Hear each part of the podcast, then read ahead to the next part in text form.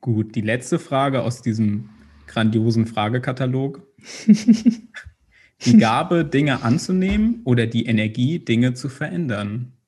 Oh, ich weiß. Ähm. Wir kommen das gerade frisch aus der Winterpause. Ich hatte echt lange Zeit, mir echt harte Fragen auszudenken. Ich, ich sehe das schon. Äh, es ist auch direkt so das Salz in genau die Wunde.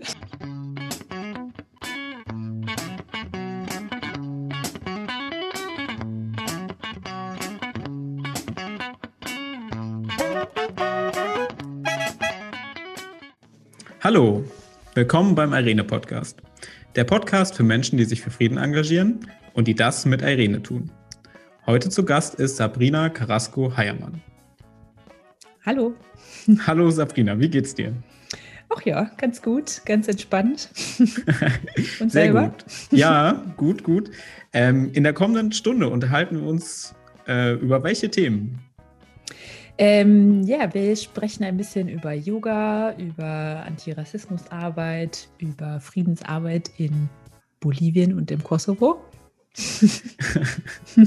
genau, und wir reden ein bisschen über deine Wurzeln, über die wichtigen Fragen Schalke oder Dortmund. Richtig. Und, genau. und ähnliche Überraschungen. Genau, also viel Spaß damit.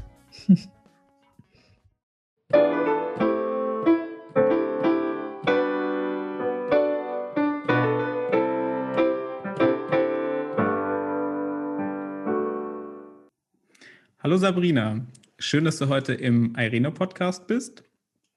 Ich freue mich sehr, dass wir die Zeit jetzt gefunden haben, ein bisschen ausführlicher über dich zu sprechen und äh, darüber, was dich mit Irene verbindet. Aber vielleicht möchtest du dich einfach erstmal vorstellen. Ja, hi Stefan. Äh, ich finde es auch schön, dass das endlich geklappt hat oder klappt. Ähm, ja, ich bin Sabrina, ich bin äh, 34 Jahre alt ähm, und bin seit 2019 bei Irene mit im Vorstand. Davor war ich zweieinhalb Jahre in Bolivien als Fachkraft auch mit Irene und habe da im Bereich Gewaltprävention an Schulen gearbeitet. Und ja, jetzt bin ich wieder hier, seit einigen Jahren, eigentlich schon fast genau so lange, wie ich weg war, was sich manchmal gar nicht so anfühlt. Ähm, hier heißt? Hier heißt in Witten im Ruhrgebiet, wo ich aufgewachsen bin und eigentlich ganz früh weg wollte und auch ganz früh weg war und äh, ja, doch wieder hier bin irgendwie. Mhm. Also back, back to the roots. Genau, auf eine andere Art und Weise irgendwie. Ähm, genau, also ich wohne in Witten und arbeite in Dortmund. Okay, ich würde vorschlagen, damit wir hier gleich richtig Fahrt aufnehmen, fangen wir meine berüchtigten Fragespiele an. Ja, ich bin gespannt. genau. Und das erste ist ganz simpel. Das heißt, was ist wichtiger? Und ich werde dir zwei Begriffe vorlesen. Und äh, weil ich mich ein bisschen mit deiner Person auseinandergesetzt habe, mhm. ähm, genau, und du darfst dich dann, du musst dann sagen, was ist wichtiger für dich. Und kannst natürlich aber auch sagen, die Frage ist blöd oder finde ich beides so wichtig, da, da möchte ich mich nicht entscheiden. Mhm. So, genau. Okay. Fahren wir los? Ja, legen wir los. Okay. Yoga oder Joghurt? Yoga, definitiv. Möchtest du gleich eine kleine Erklärung zu deiner Wahl abgeben? Ja, also Yo Yoga naja, Joghurt ist lecker, aber Yoga ist halt an ganz vielen Stellen sehr gut für mich und äh, erdet mich und äh, zentriert mich. Und da gibt es so viele unterschiedliche Arten. Ich weiß gar nicht, ob es so viele unterschiedliche Joghurts gibt. Also, ähm, du bist, du bist Yoga-Lehrerin.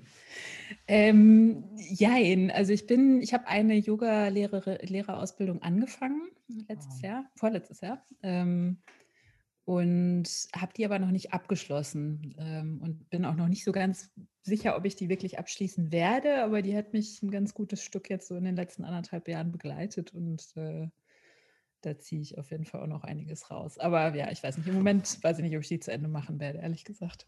Okay, dann können wir ja vielleicht später noch mal über Yoga sprechen. Mhm. Dann kommt die nächste Frage.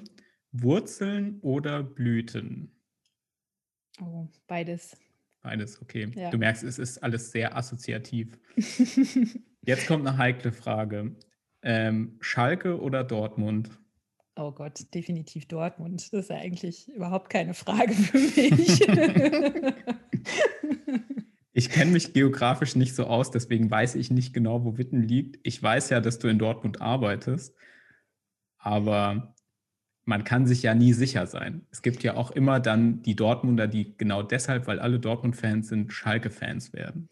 Ja, ich glaube, das ist ganz, ganz schwierig. Also es wäre auf jeden Fall auch schwierig in so in einer Dortmunder Familie und was dabei vielleicht auch wichtig ist. Ich, ah, also ich bin zwar in Witten aufgewachsen, aber meine Mutter kommt eigentlich aus Dortmund. Also da, ein Teil dieser Wurzeln ist auf jeden Fall eher Dortmund. Äh.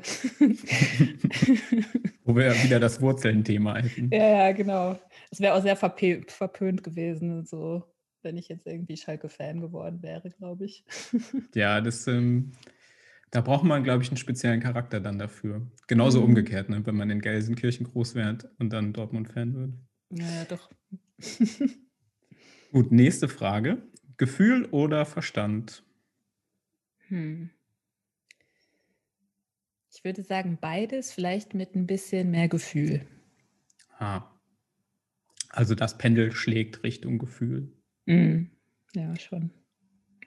Gut, die letzte Frage aus diesem grandiosen Fragekatalog. die Gabe, Dinge anzunehmen oder die Energie, Dinge zu verändern? Oh, ich weiß. Ähm. Wir kommen das gerade frisch aus der Winterpause. Ich hatte echt lange Zeit, mir echt harte Fragen auszudenken. Ich, ich sehe das schon. Äh, es ist auch direkt so das Salz in genau die Wunde.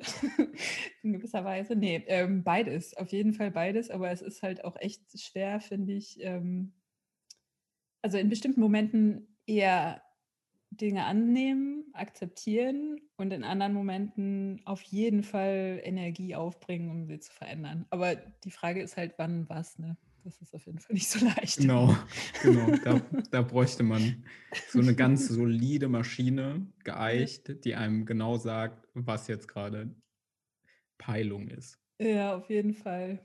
Aber da ist tatsächlich äh, für mich Yoga so ganz gut irgendwie. Ähm, kann ich ja. den Bogen hinschlagen, ja. Ich habe auch Yoga gemacht, also ich mache auch Yoga, gerade mhm. natürlich nicht so viel wegen der Pandemie und den Einschränkungen. Und interessanterweise habe ich, als ich Fachkraft war im Kosovo, habe ich dort angefangen, Yoga zu machen.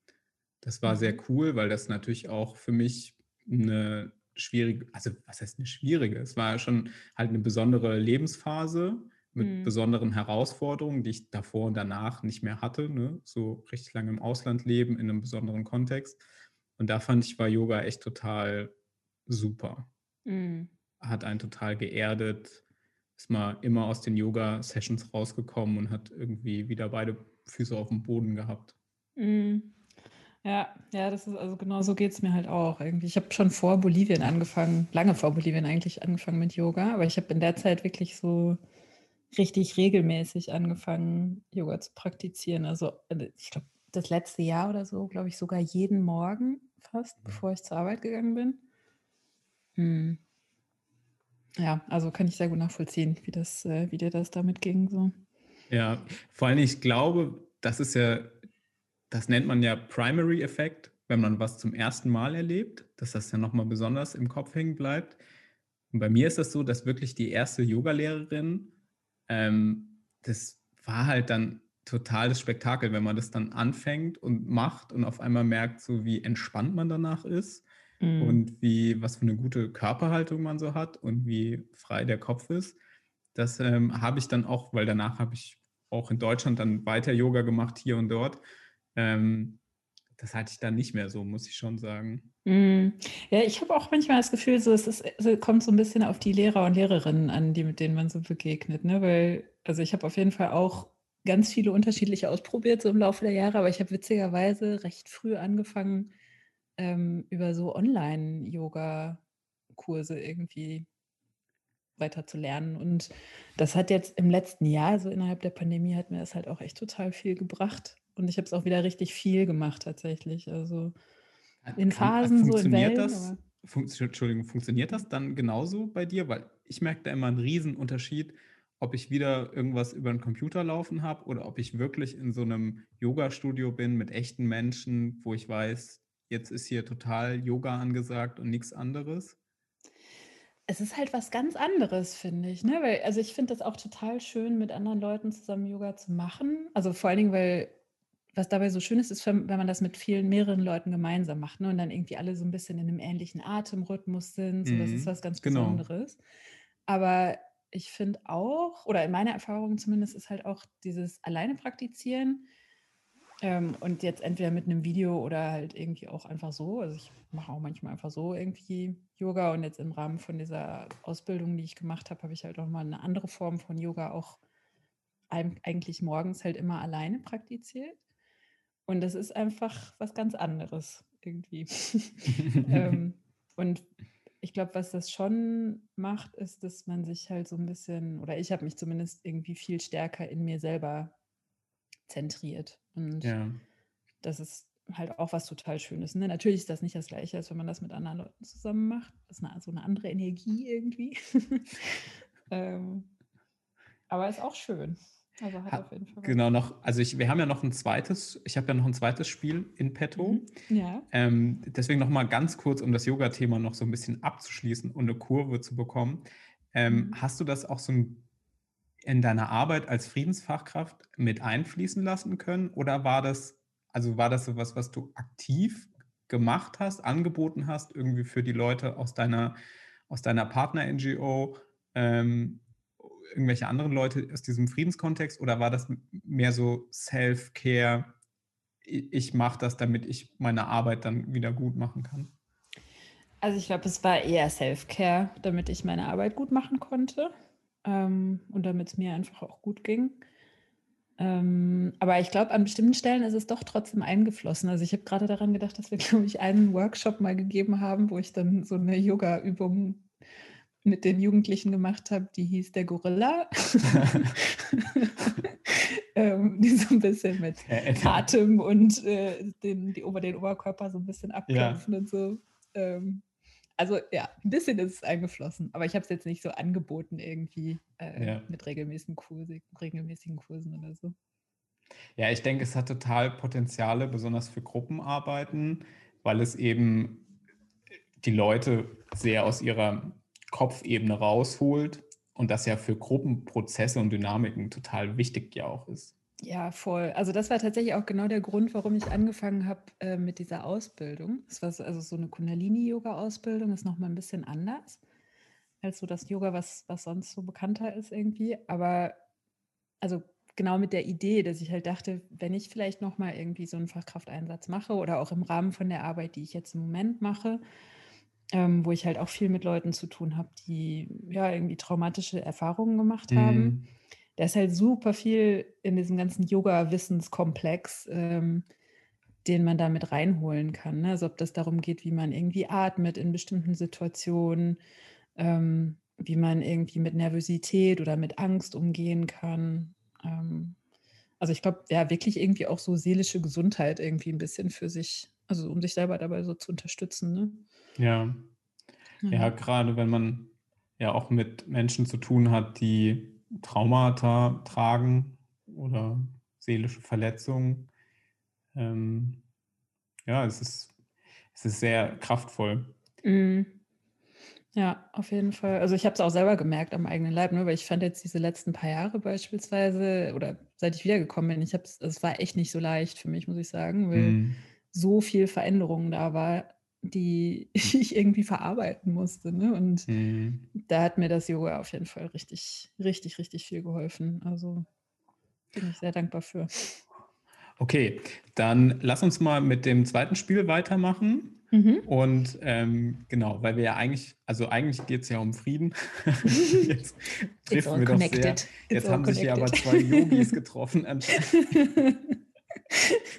Wobei ich wirklich, also ich bin wirklich ein ganz, einer von den ganz steifen. Ne? Also ich bin, bei dem knackt nur und ich habe sowieso eine total komische Körperhaltung. Egal. Ähm, genau, das nächste Spiel. Das nächste Spiel heißt Vervollständige den Satz. Mhm. Genau. Ich lese dir einen Satzanfang vor und du darfst so, dass du dich imstande dazu fühlst, ihn ähm, beenden. Mhm. Als ich zum ersten Mal in die Irene-Geschäftsstelle kam, dachte ich. Die sind ja alle nett hier. ja. Okay, dann lassen wir es einfach mal so stehen. Ja. Wenn man als Friedensfachkraft ausreist, sollte man auf jeden Fall im Gepäck haben. Self-Care-Tools, wo wir gerade dabei sind. Eine Yogamatte also. Ja, oder irgendwas anderes. Ne? Manche Leute spielen Fußball äh, oder ja. lesen, whatever. ja, ich, ich habe gemerkt, ich habe vor allen Dingen äh, Kaffee gebraucht für meine, oh. für meine Espresso-Kanne, mhm. weil ich, als ich im Kosovo war, da gab es im Geschäft gab es immer diesen türkischen Mokka, der ja sehr stark ist und den man auch wirklich anders zubereitet. Den kann man gar nicht mhm. in so eine Espressokanne machen. Mhm. Oder es gab direkt Bohnen, die man dann halt in die großen, also die für von äh, Cafés und Restaurants gekauft werden, weil die dann richtige äh, große Vollautomaten haben und Siebträgermaschinen haben. Mhm. Genau. Witzig, aber das hatte ich auch so ein bisschen. Ich habe so sonntags immer, ähm, habe ich immer mit meinem damaligen Freund telefoniert und saß dann immer so draußen vor meinem Haus in der Sonne mit einem frisch gemachten Kaffee aus der Espressokanne. Das war so mein, mein äh, Sonntag-Chill-Ritual in Bolivien. Super, da passt auch gleich die, der nächste Satz gut dazu. Mein bestes Rezept gegen Heimweh war. Uh. Ich weiß das, ich weiß gar nicht. Hattest du, so hattest du vielleicht nee. Heim, wenn du keins hattest, dann brauchst du ja kein Rezept dagegen. Nee, nee, ich hatte gar kein Heimweh. Das ist, also ich habe Leute vermisst, aber ich hatte kein Heimweh so in dem Sinne, interessanterweise. Mhm. Aber es war auch ein bisschen was anderes, glaube ich, als für viele Fachkräfte, weil ich halt irgendwie auch dahin gegangen bin, weil das ja auch so ein bisschen Wurzelsuche war für mich irgendwie. Mhm. Genau, da können wir doch gerade mal einen kleinen Einschub machen und über dieses Thema sprechen. Mhm. Genau, weil es ist ja schon und das haben wir ja im, im Vorabgespräch zu dem Podcast schon mal thematisiert, mhm. dass ich auch deinen, ich habe deinen Nachnamen auch falsch gelesen. Ich habe nämlich Carrasco Heiermann gedacht, ich weiß, die war in Bolivien Fachkraft. Du hast da wahrscheinlich geheiratet und trägst heute einen Doppelnamen. Nee. Damit bin ich wahrscheinlich wie viele andere auch in eine in ein Irrtum hineingelaufen. Bitte ja, erkläre mich auf. Genau, also das habe ich dir ja schon am Telefon erzählt. Es ist ja so, dass in Südamerika die meisten Leute zwei Nachnamen haben, und zwar vom Vater und von der Mutter. Mhm. Ähm, und meine Eltern haben tatsächlich, ähm, also mein Papa kommt aus Peru, ich bin auch selber in Peru geboren und meine Mutter ist eben Dortmunderin. und ähm, die haben sehr darum gekämpft, als wir nach Deutschland gekommen sind, dass mein Bruder und ich beide Nachnamen haben konnten, weil das halt auch irgendwie so ungewöhnlich hier war für viele Leute. Ah, ja. Oder das gibt es dann nur in dieser Kombination, dass du dann einen Bindestrich dazwischen hast, was halt so eigenständig eigen, selbststehend die, die beiden Nachnamen hast, ist halt echt äh, nicht so häufig gewesen. Ähm, ich glaube, meine Mutter musste irgendwie ihren Mädchennamen wieder annehmen, damit das ging. Also es war alles mega kompliziert. So deswegen, ähm also sie hatte deinen Vater geheiratet, mhm. hieß quasi dann nur noch Carrasco? Nee, nee, sie hieß nee. Uta Heiermann Carrasco oder so, weil Ach, das so, also kombiniert okay. das, mhm, mhm. kombinierst die halt immer, ne, wenn du in Südamerika heiratest. Achso, der neue kommt hinten dran. Genau. Ja. Ah. Ja. Ist ah, irgendwie ja. ganz interessant. Also vor allem, weil ich das irgendwie auch aus so einer feministischen Perspektive immer ganz cool fand. Und es ist auch immer cooler geworden im Laufe der Zeit. Ähm, da habe ich mir viel Gedanken darüber gemacht, ob ich mir überhaupt vorstellen könnte, sollte ich mal irgendwie heiraten, den Namen von meinem Partner anzunehmen. Also ich kann es mir überhaupt nicht vorstellen gerade. Ich bin da sehr froh, dass ich diesen doppelten Nachnamen habe. Ich würde immer sagen, kommt ja immer auf den Namen des Partners oder der Partnerin an, was einem dann auf einmal so geboten wird. Ja, das stimmt. Also wenn man so nach purer Ästhetik geht, das ist ja auch nochmal was anderes. ja. Ne? Aber ich glaube, also ich glaube auch für mich so ein bisschen, weil das, ähm, weil man mir das nicht unbedingt ansieht, dass ich ähm, diesen Teil in mir trage. Genau. Ja, das ist irgendwie ganz schön. Ja, das ist ein, ähm, das ist nämlich der Punkt, weil ich dich als Sabrina Heiermann gelesen habe, wie man so schön mhm. sagt. Ne? Du bist zwar kein Buch, aber ich habe dich gelesen. ähm, und das natürlich schon auch, wenn man äh, also sensibel mit äh, Rassismus und Vorurteilen ist, schon auch ein interessanter Faktor ist. So hm. dieses, wo kategorisiert man hin und aufgrund der Kategorie baut man sich dann ganz schnell eine Story hinter die wenigen Informationen, die man so bekommt, wenn man vor allen Dingen jemanden nur äh, am Rande kennt. Hm, ja, absolut. Also ich finde mich da auf jeden Fall immer wieder auch so ein bisschen in dieser, in so einer Spalte, muss ich sagen, weil, ja. ähm, weil ich einfach Rassismuserfahrungen aufgrund meiner Hautfarbe nicht mache. Ähm, und auch insgesamt recht privilegiert aufgewachsen bin, würde ich sagen. Also ich bestimmte mhm. Erfahrungen einfach nicht machen musste. Ich weiß aber, dass mein Vater die beispielsweise gemacht hat. Also hm, ja. wenn es irgendwie so darum geht, ähm, Wohnungssuche zum Beispiel. Ne? Also da hat meine Mutter mir irgendwann erzählt, dass mein Vater, dass meine Eltern halt, als sie nach Deutschland gekommen sind mit mir, ähm, dass die halt mehrmals so Situationen hatten, wo mein Vater erst angerufen hatte und sich dann gemeldet hat und ähm, dann irgendwie die schon bei dem Nachnamen quasi gesagt haben, nee, die Wohnung ist schon vergeben. Dann hat meine Mutter nochmal angerufen und dann war die Wohnung irgendwie doch noch frei. Also ah, solche ja. Sachen. Ne? Mhm. Ja, das ist sehr unangenehm. Mhm. Ja, aber es ist halt irgendwie auch interessant, weil ich habe das auch erst sehr viel später gelernt, ehrlich gesagt. Also, mhm. ähm, oder es meint, dass ich mit meinen Eltern darüber geredet habe. Ähm, ja, ich, also ich glaube, mein Vater hat halt auch nicht gerne darüber geredet, beispielsweise. Ne? Inzwischen ist er da so ein bisschen offener geworden und das, hat, mhm. das war für mich irgendwie ganz interessant, weil das in Zusammenhang mit dem, womit ich mich so beruflich beschäftigt habe, aber halt eben auch dann auf dieser persönlichen Ebene, vor allen Dingen auch als ich in Peru war und in Bolivien, ähm, das, ähm, das waren irgendwie so Anknüpfungspunkte, wo ich mein, meinen Vater irgendwie nochmal ganz neu kennenlernen konnte auch. Ne? War der dann auch mal dort? In Bolivien? Ja. Nee, leider nicht. Ähm, mein Bruder hat, war der Einzige, der mich besucht hat von, aus meiner Familie in der Zeit, die ich da war. Ähm, aber da war, es gab halt in der Zeit bei mir in der Familie auch recht viel, ging es viel drunter und drüber und ähm, da passte das leider alles nicht so. Ja. Aber, Aber wenn es stürmisch ist, dann sind ja Wurzeln ganz gut. ja, genau. Möchte ich jetzt mal so eine kleine Yoga-Weisheit ja, einstreuen, genau. die immer so auf diesen, kennst du diese Yoga-Tees, wo auf den ähm, das, Diese Yogi-Tees, ne? Ja, da steht immer so Weisheiten drauf. Ja, ja, stimmt.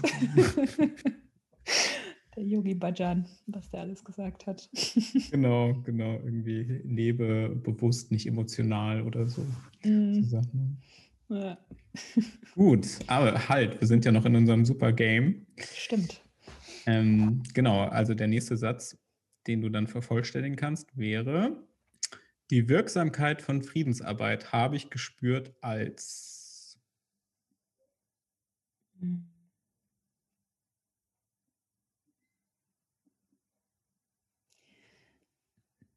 Fällt dir als was ich, ein? Ja, ich überlege gerade. Also es waren, glaube ich, viele so kleine Momente.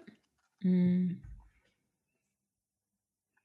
Und ich glaube, was ich aber besonders spannend finde, ist halt das, was Friedensarbeit auch mit einem selber macht. Und da habe ich jetzt gerade so daran gedacht, wie ich das empfunden habe, als ich aufgehört habe in, in La Paz. Ja. Und dann so zu sehen, wie wir uns im Team, wie wir uns als Team entwickelt hatten.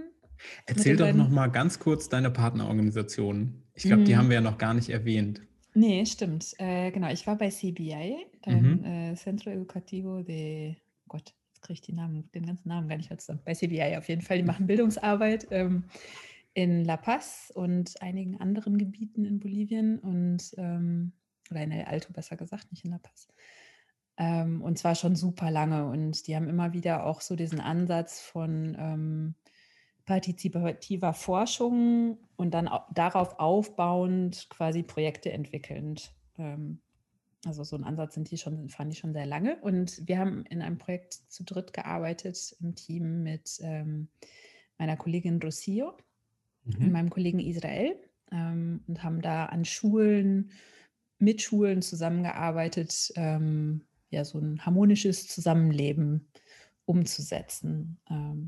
Und da ging es irgendwie auch ganz viel darum, ähm, Beteiligung zu fördern von Schülern und Schülerinnen, von Eltern, aber auch vom Lehrpersonal und aber auch so die, die hm, Lehrmethoden, die das Lehrpersonal benutzt hat, ähm, ein bisschen ja, partizipativer zu machen, also ein bisschen kreativer und das war irgendwie sehr, sehr schön. Also es hat auf jeden Fall viel Spaß gemacht, da die, die Arbeit, weil es einfach mhm. unglaublich abwechslungsreich war. Ne? Also so viele unterschiedliche Zielgruppen, ähm, mit denen wir auch, mit, der, mit allen haben wir irgendwie auch auf unterschiedlichen Weise, unterschiedliche Weise zusammengearbeitet. Habt ihr also so Lehrertrainings gemacht? Ja, auch. Auch, ja. genau, ja. Also es gab ähm, so Fortbildung quasi im Bereich ähm, Educación para la Paz, also mhm. ähm, Friedenspädagogik. Ähm, dann gab es aber auch zum Beispiel für die LehrerInnen einen Wettbewerb, wo es darum ging, dass die Spiele entwickeln, um ähm, so Friedensthemen oder Menschenrechtsthemen mit ihren SchülerInnen ähm, anzusprechen. Und das war richtig cool. Und daraus ist letztendlich auch ein richtiger Spiele- und Methodenkoffer entstanden. Den, ah, super. Ähm, genau, da haben Lucio und ich ganz viel dran gearbeitet. Also die Lucio, die hat vor allen Dingen unglaublich viel Kreativität da auch noch mit reingesteckt. Ich habe ganz viel an dem Handbuch mitgearbeitet und wir haben uns da echt ähm, richtig gut ergänzt, glaube ich. Also, mhm. also in dem, wie wir das ran, da dran gegangen sind. Und das war, das ist das, worauf ich hinauskommen wollte. Also ich glaube, irgendwie mhm. so diese Zusammenarbeit und auch diese Herausforderungen ne, und auch, also es war schon ein recht hoher, hohes Arbeitspensum, was wir da hatten. Ähm, ich glaube, dass wir halt alle da unglaublich viel gelernt haben und ich hatte am Ende so das Gefühl, dass wir alle drei im Team das halt auch viel stärker nach außen tragen konnten und das war irgendwie. Weil ihr es verinnerlicht hattet. Ja, irgendwie schon, also auch auf so einer persönlichen Ebene, glaube ich. Ne? Ähm, mhm. Ja das war so mein Moment, glaube ich, dabei. Also die, die, die persönlichen Beziehungen zueinander. Ja, ja, absolut. Also sich selber ernst nehmen, aber auch andere Leute ernst nehmen und ähm, aber auch irgendwie überall so Platz lassen für Spiel. Ja. Ich glaube, das ist so ein bisschen, was diese Zeit irgendwie für mich auch so charakterisiert hat. Also, da war immer irgendwie ein bisschen Platz für Spiel. Also ich muss ja sagen, ich habe ja mit Abstand die meisten, also jetzt außer jetzt vielleicht damals im Kosovo so meine Freunde oder meine WG-Mitbewohner, die meiste Zeit und den meisten Austausch hatte ich einfach mit meinen Kolleginnen und Kollegen. Mhm. Und ich glaube, die habe ich wirklich wie Familienmitglieder kennengelernt über die, es waren ja auch nur knapp zweieinhalb Jahre, die ich dort war. Ja, der, so. Voll, man verbringt halt einfach richtig viel Zeit zusammen, ne? Genau, man ist, genau, man verbringt richtig viel Zeit miteinander und man erlebt natürlich auch jetzt nicht nur äh, angenehme Phasen so. Mhm. Also das ähm, habe ich einfach gemerkt, einfach weil das Umfeld natürlich so als im, gut, ich meine, ich kenne mich in Bolivien jetzt wirklich nicht gut aus. Bei Kosovo ist es natürlich sehr davon geprägt, dass da vor 20 Jahren Krieg war mhm. und äh, die Gesellschaft halt sehr separiert ist und gleichzeitig ein hohes Maß an Korruption ist. Und also es sind einfach viele, es ist einfach sehr anstrengend dort, vor allen Dingen, wenn man eine Familie hat. Es gibt ganz wenig Arbeit nur, es ist große mhm. Armut, ähm, also hohe Arbeitslosigkeit. Es ist sehr anstrengend, dort ein geregeltes Familienleben am Laufen zu haben. Und wenn man dann auch noch nicht nur einfach irgendwie was verkauft, sondern auch noch so einen gesellschaftlichen Anspruch hat, dass man will, dass Versöhnung geschieht zum Beispiel, hm. dann erzeugt das viel Stress. Und das habe ich bei meinen Kollegen auch dann natürlich im täglichen Zusammensein äh, viel, viel erlebt. So. Hm. Ja, kann ich, kann ich mir gut vorstellen. Also ich meine, Alto insbesondere ist jetzt auch ist eine super arme Stadt, ne? Und ähm, da sind da ganz, also ganz viele Leute, die so aus dem Land in die Stadt ziehen. Ähm, dann aber auch schon die Generationen, die jetzt irgendwie seit zwei, drei Generationen, sagen wir mal, da, da leben, so ganz urban. Mhm. Aber es ist halt super viel von Armut geprägt und auch ganz viel so soziale und politische Konflikte.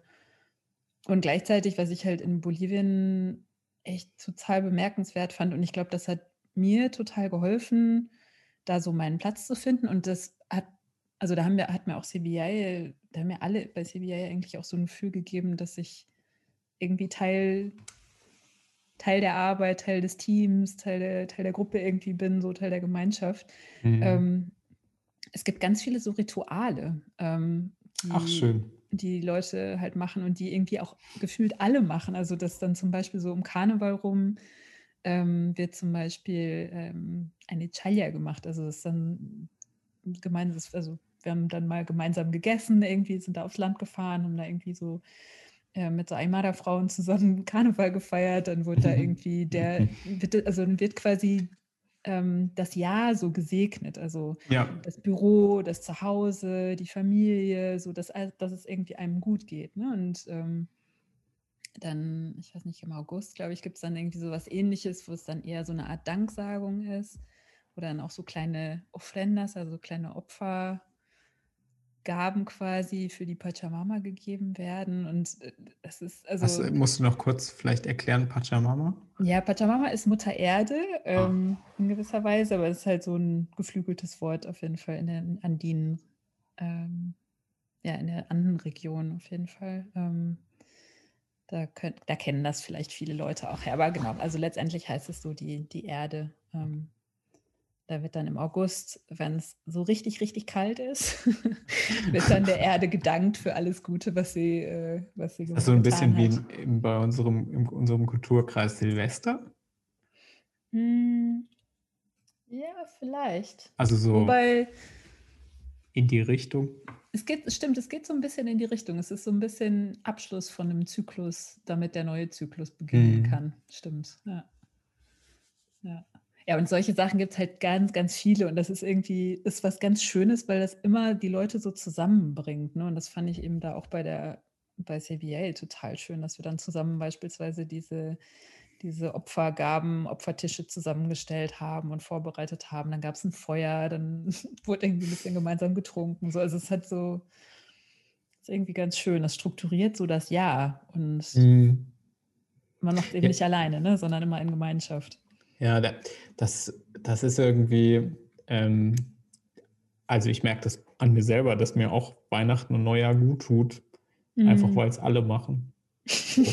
Mhm. Also, ja, die Inhalte mögen auch mal diskutabel sein und alles Mögliche.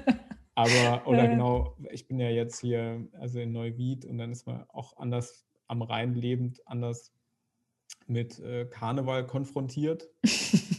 Du kommst nicht vom Rheinland, höre ich Richtig, daraus. richtig, genau. War Karneval so eine Kinderangelegenheit zu verkleiden als Kinder gerne. Dann später, wenn man groß ist, mh, muss nicht sein. Schwuppdiwupps finde ich mich jetzt auch hier ähm, in Nicht-Pandemie-Zeiten äh, verkleidet auf der Straße wieder.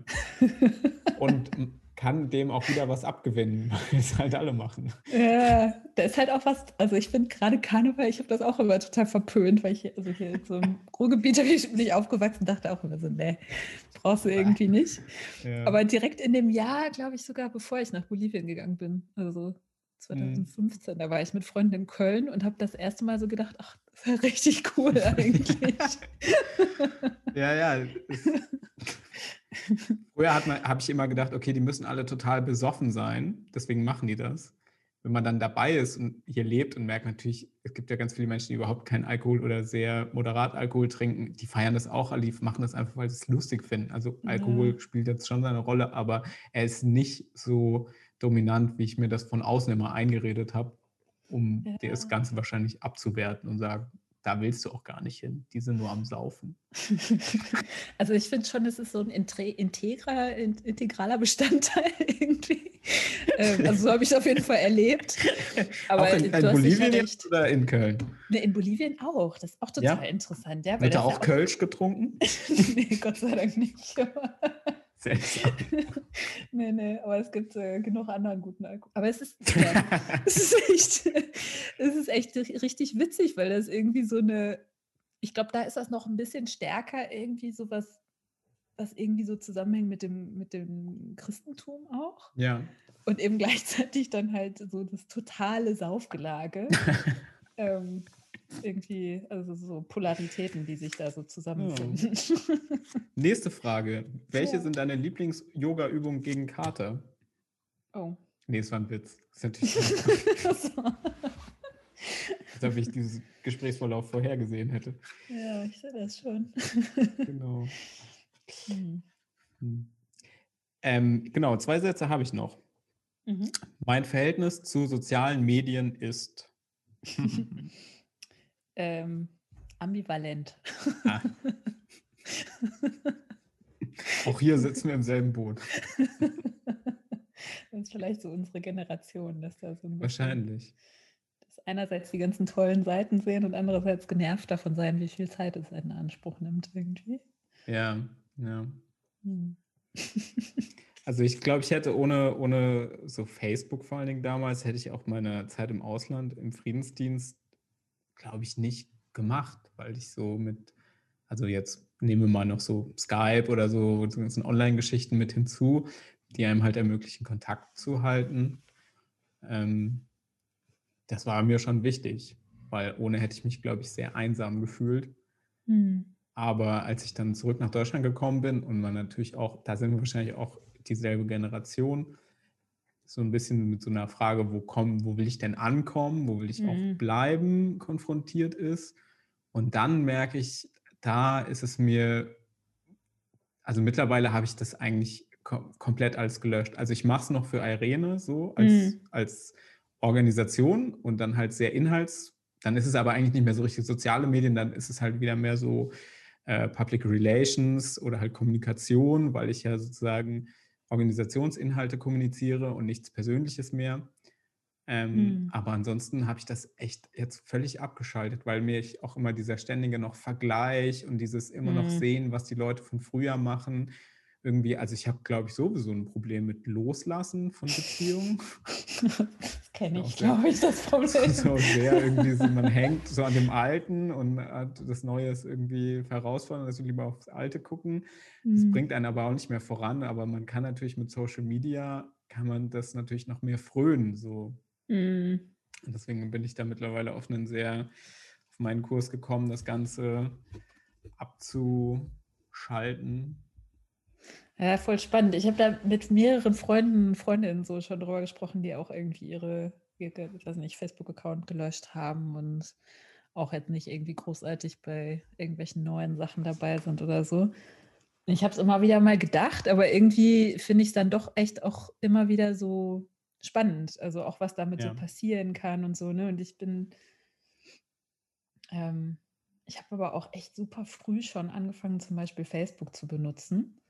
Und das war selbst, als ich an der Uni war, in, ich habe ja in England studiert, ähm, da, da war das halt schon echt was richtig Soziales. Also wir hatten irgendwie auch so schon recht früh so Gruppen, weiß ich nicht, mhm. YouTube Music Addicts hießen. Es gab eine Gruppe, wo wir uns halt gegenseitig Musik zugeschickt haben mit Freunden. Ähm, oder irgendwie so Gruppenchats oder solche Geschichten. Ja. Und da ist jetzt gerade wieder einer entstanden. Lustigerweise jetzt nicht über Facebook, aber halt irgendwie über WhatsApp dann. Ähm und weiß ich nicht. Und ich muss sagen, dass ich inzwischen, also im Laufe der Jahre habe ich es immer stärker so als ähm, Nachrichten neben den Nachrichten angefangen auch zu ja. nutzen. Ähm, und jetzt speziell, seit ich wieder aus Bolivien da bin, finde ich, also benutze ich halt Instagram deutlich mehr als Facebook. Ja. Und da finde ich das wirklich richtig spannend, was da passiert, weil ich auch das Gefühl habe, dass da ähm, Diskurse entstehen können, auch so über Politik oder auch über Rassismus und mhm. Rassismus in Deutschland beispielsweise, wo irgendwie es ist total leicht, sich miteinander zu vernetzen und mit Leuten ins Gespräch zu kommen irgendwie auch und auch einfach mega viel zu lernen, finde ich. Ähm, und speziell jetzt auch von Leuten, die einfach auch noch mal ein bisschen jünger sind als ich. Also ja. habe ich schon das Gefühl, dass ich da irgendwie voll viel mitkriege, was ich sonst vielleicht nicht unbedingt so auf dem Schirm hätte, ehrlich gesagt. Also da bin ich schon ganz froh drum. Ja. Ja, ja da würde ich mal den, den nächsten Satz noch mhm. anfügen. Der rassismuskritische Veränderungsprozess bei Irene ist vorbei, wenn. Ich glaube nicht, dass der vorbei sein wird. also. Ja, ich hatte bei der Frage einfach nur, also habe die Frage nur deshalb gestellt, weil in meiner Welt ja ein Prozess irgendwann auch zu Ende geht. Wenn man etwas Prozess nennt, dann bedeutet das ja schon, dass auch ein Ende. Ich weiß nicht, ob das so ist. Also ich glaube, nee. es gibt vielleicht mhm. so Zyklen. Ja. Ähm, wo bestimmte Dinge im Vordergrund stehen, aber dann, aber ich glaube halt gerade sowas wie Rassismus ist halt einfach nicht was, was, also beziehungsweise andersrum gesagt, das ist was, was so durchdringend ist in uns als Individuen, aber auch ja. in uns als Gesellschaft, ähm, dass das sehr schön wäre, wenn wir damit irgendwann fertig sind. Aber im Moment sehe ich das halt einfach noch nicht so, ne? weil das irgendwie, weil da immer wieder neue Sachen dazukommen. Ich, ich habe gerade gedacht, ähm, die Carmen, die hat letztes Jahr, als wir mit dem Vorstand ähm, uns den äh, rassismuskritischen Veränderungsprozess angeguckt haben, einen ganz schönen und wichtigen Satz gesagt, nämlich, dass es vielleicht darum geht, eher so zu lernen in oder so in Spiralen zu lernen. Ja.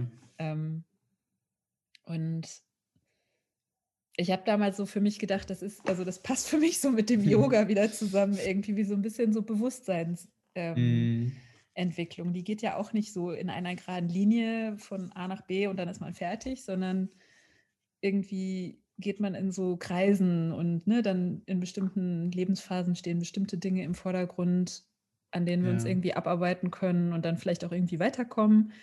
Aber so Grundthemen beispielsweise, die wir so haben, die tauchen ja immer mal wieder auf. Und dann kommt immer wieder irgendwie da eine neue Perspektive hinzu, ähm, die dann irgendwie auch so ihre Aufmerksamkeit haben will, glaube ich. Und so sehe ich das ein bisschen mit dem rassismuskritischen Veränderungsprozess. ja, wahrscheinlich ist es so, auch wenn man die Organisation Irene betrachtet, denn zu meinen, nur weil es den RKVP, so wird das ja immer abgekürzt, weil das so ein langer mhm. Name ist, genau. sei der Anfang, wie man sich, wo man bei Irene sich angefangen hat, mit Rassismus auseinanderzusetzen. Ich glaube, da würde man vielen Menschen Unrecht tun, die das schon lange vorher auch thematisiert und immer wieder gemacht haben. Mhm. Und genauso wird halt, also ich meine, der Prozess, der hat ja dann irgendwie so ein Enddatum und ein Budget und da muss man sagen, das und das und das. haben wir verändert. Mhm. Aber letztendlich ähm, wird genau die Auseinandersetzung mit Rassismus, weil es nun mal so präsent ist überall, mhm. bestimmt fortgeführt werden. Ja, ich denke auch. Also es ist ja auch, also es, ja, es sind einfach so viele Facetten. das ist irgendwie ganz schwer, finde ich, das so in einen, einen knappen Satz zusammen.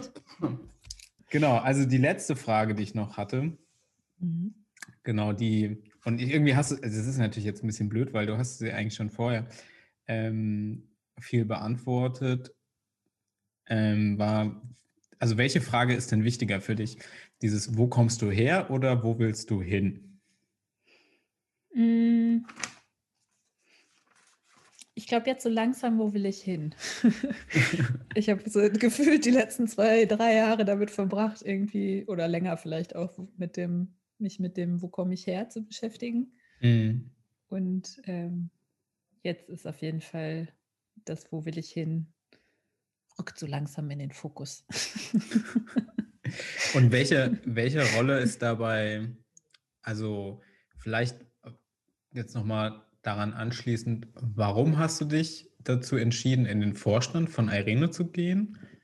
Und welches welcher Aspekt von wo willst du hin hat dich dazu motiviert, es zu tun?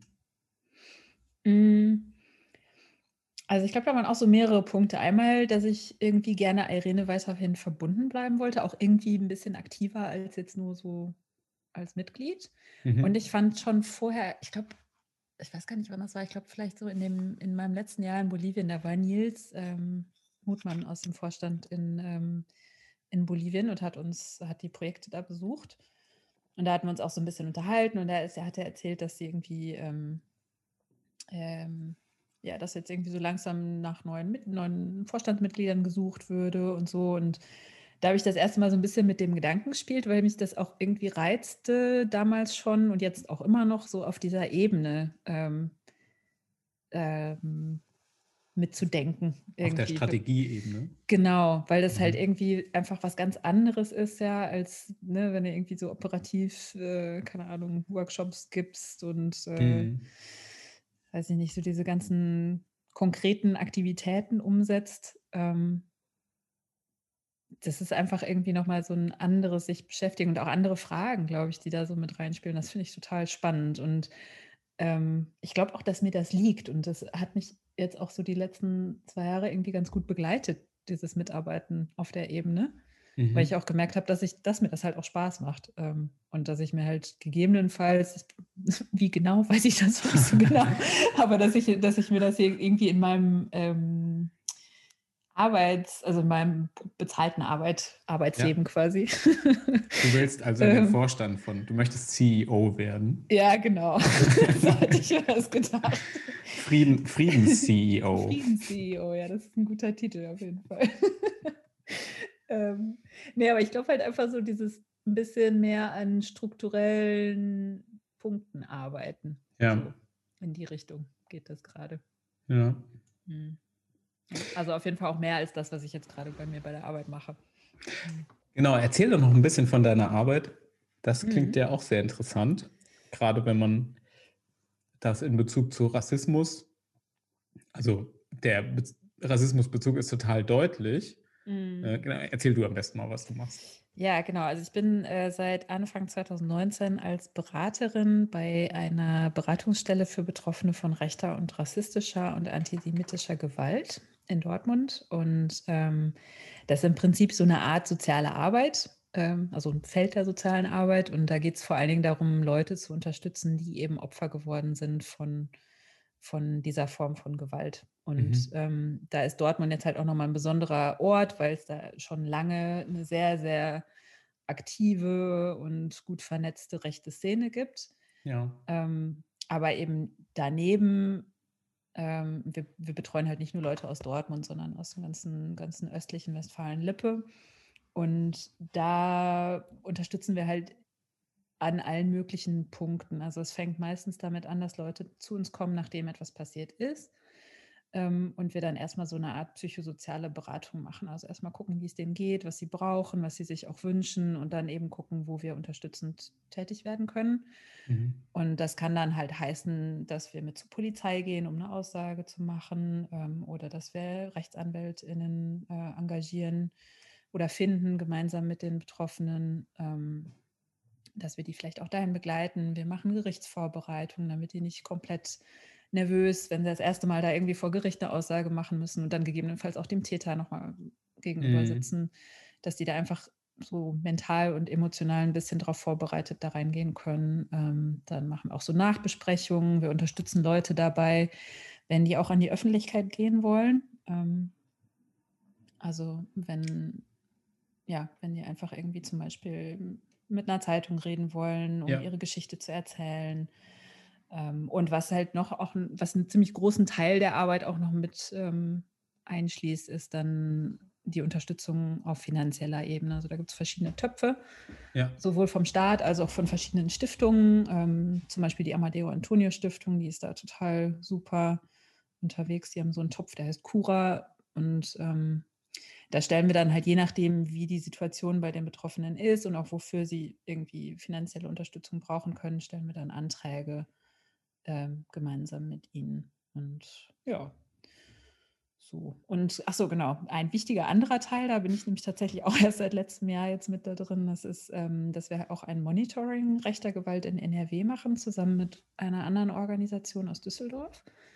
Ähm, und das ist auch nochmal ganz spannend für mich, weil so mit meinem Hintergrund im Bereich Menschenrechte ist das irgendwie der Punkt, wo es für mich ein bisschen mehr auf diese strukturelle Ebene geht, weil ich da, mhm. weil wir da ähm, halt wirklich uns die Zahlen angucken und zwar sowohl, sowohl die Zahlen, die wir von der Polizei bekommen, als auch die Zahlen aus unseren eigenen Beratungen. Also Leute, die teilweise vielleicht auch ohne Anzeige irgendwie zu uns gekommen sind oder so. Ne? Und mhm. ähm, dass wir versuchen, so ein bisschen dieses Dunkelfeld weiter aufzuhellen, weil es einfach immer noch super viele Leute gibt, die weder zur Poli Polizei gehen noch zu uns kommen und die natürlich trotzdem ne, wie diese Form von Gewalt erleben.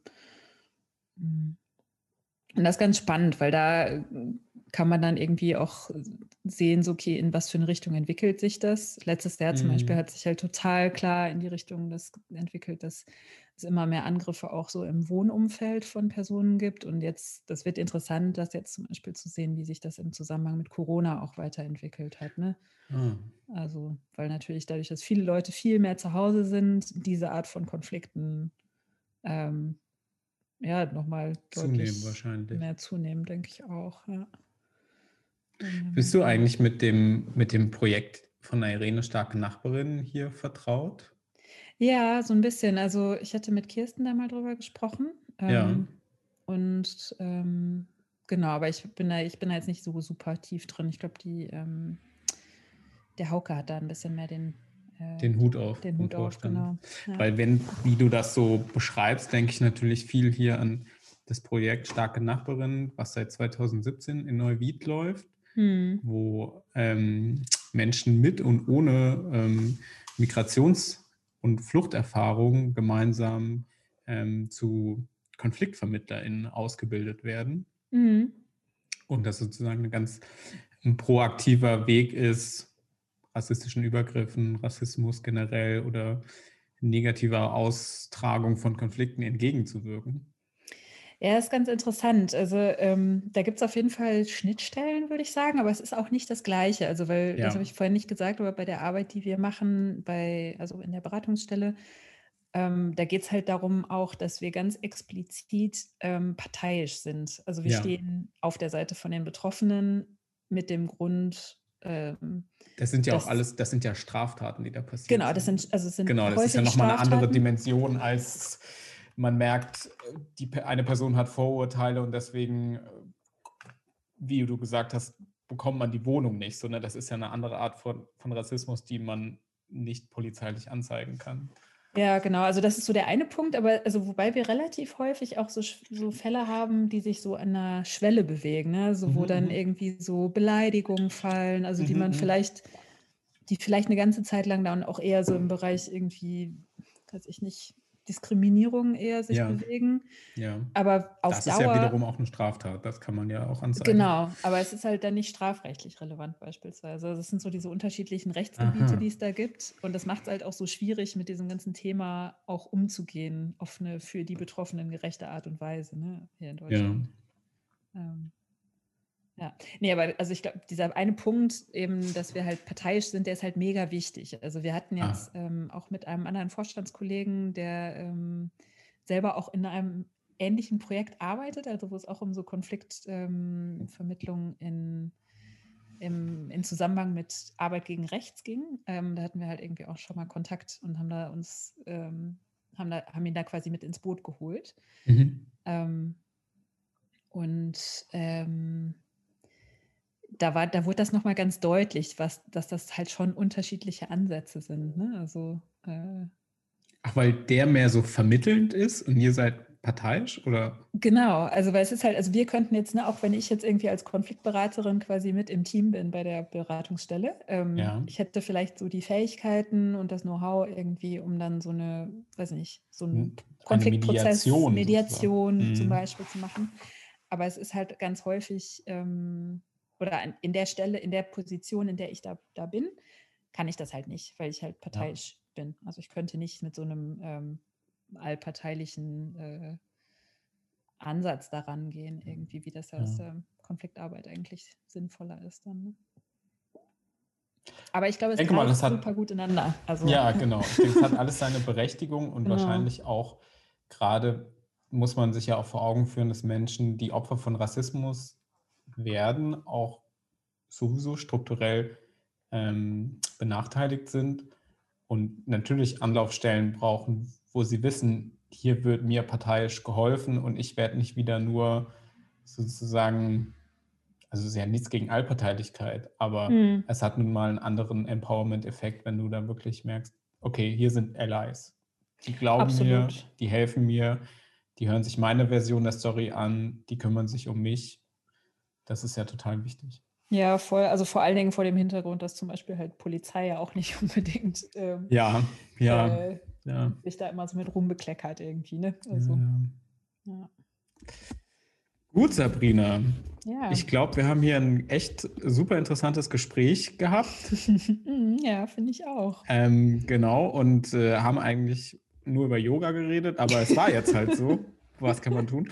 Ähm, wenn das das halt das Wichtigste war. Genau, als letzten Punkt würde ich noch sagen, wir müssen uns noch für einen schönen Titel entscheiden, der dieser Podcast tragen soll. Ja, ich habe da vorhin schon so flatterndes Herz gekriegt, als er sagte, dass ich immer so, so unspontan bin bei solchen Sachen. Der, der, kreative Part ist nicht so deiner, oder wie? Ja, schon, aber so auf Knopfdruck nicht. Auf Knopfdruck, okay, okay. In Stresssituationen kreativ sein. ähm, ja, keine Ahnung. Ja, dann würde ich doch einfach sagen, dann nennen wir es doch äh, Yoga for Peace mit Sabrina Carrasco-Heiermann. okay. Ich, äh, ich ähm, verspreche mir ganz hohe Klickzahlen, ja. weil Yoga ein ja online sehr beliebtes Thema ist. We will see. Ich bin gespannt auf jeden Fall. es fühlte sich gar nicht so an, als wenn wir jetzt so mega viel über Yoga geredet haben. Nein? So zeitlich. Okay, nicht. wahrscheinlich habe ich die ganze Zeit noch, wenn wir über andere Themen geredet haben, so weiter an Yoga, Yoga gedacht. nachgedacht. I see, I see. Okay. Ja.